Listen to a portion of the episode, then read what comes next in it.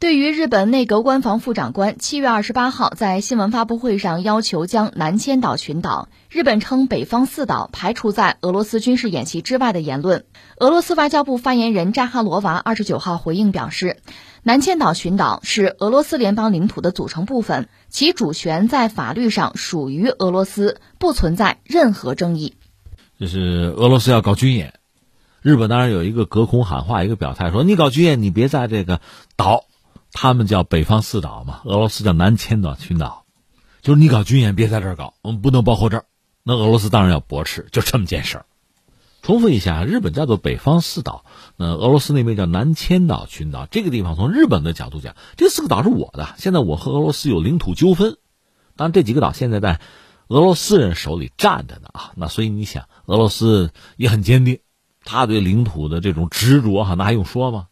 所以根本就不承认和日本有什么领土纠纷，哪有领土纠纷？这不就我的吗？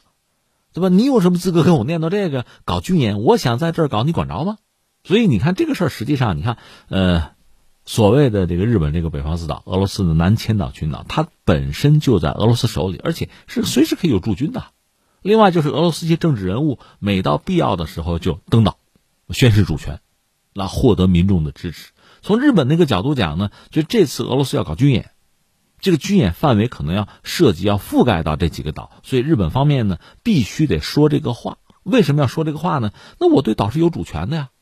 我既然有主权，你搞军演，我们得要求你不能在这搞啊。至少我这个态度、姿态上我要做足。从俄罗斯那儿讲呢，那当然就得回应啊，就是你别瞎扯啊，岛在我手里，它就是我的，有什么纠纷啊？我就军演怎么着，你管着吗？就双方就是各自基于主权宣誓，这个立场要明确。姿态要足，哎，双方各自表述，就这样。关于这个所谓南千岛群岛或者叫什么北方四岛这个事儿，历史上我们曾经讲过啊。因为现在在俄罗斯人手里，所以从日本这个角度讲哈，历任的日本首相都拿这个事儿作为一个大事儿，就是我要去要这个岛，我要能都要回来，哪怕局部都要回来，我居功至伟啊！我在历史上我青史留名啊，对吧？另外还有一个所谓的绑架日本人的问题，那是那个朝鲜。在上个世纪七八十年代的时候，曾经绑架回一些日本人到朝鲜去，这个事儿呃，朝鲜是认的，所以日本的首相呢要和朝鲜要接触啊，能够把在朝鲜的这些日本人我接回家，我要回来，这是我巨大的政治功绩。当然，从朝鲜那个角度讲，这事儿谈清楚了，解决了啊，别再说了啊。所以你看，就是日本首相历任的日本首相在对外哈都有几个工作要做。那现在主要的跟俄罗斯要这几个岛。就是苏联解体之后，俄罗斯经济一度很衰落吧，也希望得到日本的项目投资啊。有一阵和日本关系还不错，那时候俄罗斯和西方阵营其实不管是叶利钦啊、普京早期啊，关系都不错，所以那时候也就谈这个事儿。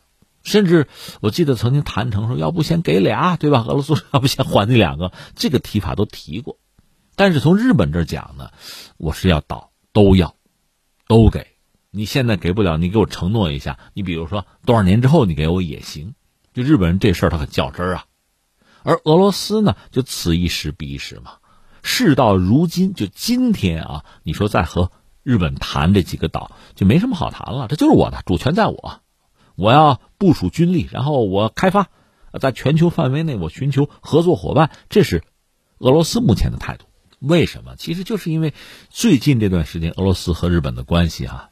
应该说也是急转直下，这我们就说到一个人，就是那个被刺杀身亡的安倍安倍晋三。安倍做日本首相的时候，我们知道他做日本首相时间已经是最长了啊。他做首相，尤其是第二任首相的时候呢，就是和俄罗斯就和普京啊，是争取建立一定的私人关系。所以你看，什么到家乡吃寿司啊，什么泡温泉啊，这个都想办法。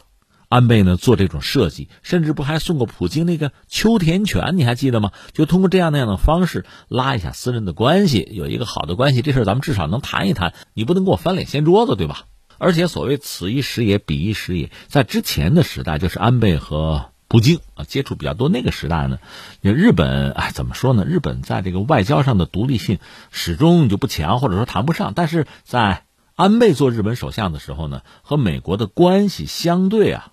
因为安倍还能有所控制，在日本的诸多政治人物之中呢，安倍还算是一个相对有谋略、有手腕的人，在日本右翼之中呢，也有相当的影响力和号召力，所以他还能够和俄罗斯和普京说上话。虽然没有把岛要回来吧，但是呢，这个关系摆在这儿，可是，在安倍下台之后，形势确实出现了一系列的变化。那你看，俄乌战争，现在日本首相是安田文雄，紧随美国，而且放了很多狠话，跟美国人讲：那那俄罗斯必须得输啊，啊，必须得把他打败啊，要不然的话，咱这个民主啊、正义啊，这怎么伸张这个啊？是个人就这么干还行啊？就是表达这个态度，而且在对俄罗斯制裁上，日本显示的比较积极。那从俄罗斯那个角度讲，整美国整不住，因为美国的能源能够自己啊，那没办法。但是欧洲不行，日本也不行。日本是已经这么多年吧，做了充分的经营，鸡蛋不要放到一个篮子里。但是对俄罗斯能源的依赖依然是很严重。那俄罗斯当然拿这张牌我搞你啊。所以现在俄罗斯和日本的关系，近几年你看现在关系并不是很好的时候。所以普京放话说：“哎，这个安倍要搞国葬是吧？对，是要搞国葬，我不打算去啊。虽然你送我狗啊，虽然曾经关系还可以吧，说得上话。呃，网上有一段视频特别有意思，就是安倍小跑的，他那个跑动的姿态吧，也也不很像男人啊，就是小跑的小碎步。迟到了吗？赶到现场和普京握手，有那么一个挺有意思的视频。”就双方还能说上话，但是现在好像这个话也不好说了。就双方的关系真是渐行渐远。那你日本这个独立性还不如安倍时代呢。现在跟美国跑紧跟，对俄罗斯进行制裁打压，那俄罗斯当然要利用自己手里的牌对日本进行回击和教训。那回到刚才我们说这个，俄罗斯现在搞大型的军演，那个所谓南千岛群岛在那儿搞，就是让日本看的，就是恶心你，不是不明摆着的事情，你提要求。你觉得你提了有意义吗？我就要在那儿演，就要给你看嘛，就愿意看你那个愤怒但是又无可奈何的样子啊！这是俄罗斯态度。你看那个扎哈罗啊什么的，这个表态就很直接了，不用多说了。那么下面其实还有件事，我们就是扯一句，这不是安倍国葬吗？就安倍晋三，我们讲在日本，一个呢，他确实是一个资深的政治人物了，他做日本首相时间已然是最长。另外，他那个家族，包括他的姥爷安信介嘛，那是一个政治家族。在日本呢，这个所谓派阀政治是基本上算主旋律吧，就是这么一个格局。呃，他本身的那个在自民党内的这个安倍派或者叫西川派，又是最大的一个派别。但是安倍死了，这个对日本政治、对日本的内政外交都会产生很大的影响。呃，我最近看几篇文章，特别是有日本的学者分析日本那个国内政坛吧，就讲，就安倍死了之后吧，日本的右翼可能会分裂。为什么呢？就是再没有一个安倍这样的人物了。因为安倍在日本右翼里面应该说算是绝对的这个老大啊，绝对的权威，但这个人一死，那整个这个体系就可能要分崩离析，没有一个人能像安倍这样可以服众，可以具有相当的影响力和号召力。所以他死掉之后，日本的右翼可能出现一个什么局面呢？就是分裂，各种派系林立，谁也不服谁，很难达成一个一致，形成合力，可能会出现这样一个局面。当然，另一方面，我们讲岸田文雄因此呢，也可能获得更多的自主权，就是他的空间会更大。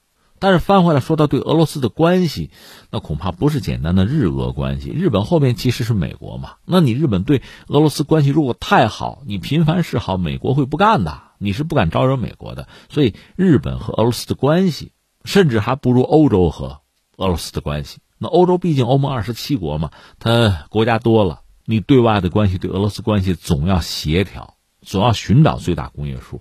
那日本谈不上，日本一直跟着美国跑，缺乏这方面的自主能力和经验。安倍多多少少呢，那从政时间长，又有国内深厚的这个政治资源，所以他还可以，就相对来说可以做一些较为自主的。首先是考虑日本利益的，做这样一些决策。那他死掉了，没有适宜的像他这样有影响力的一个继任者。安倍能做的这点事儿，岸田都做不了，那还有什么好说？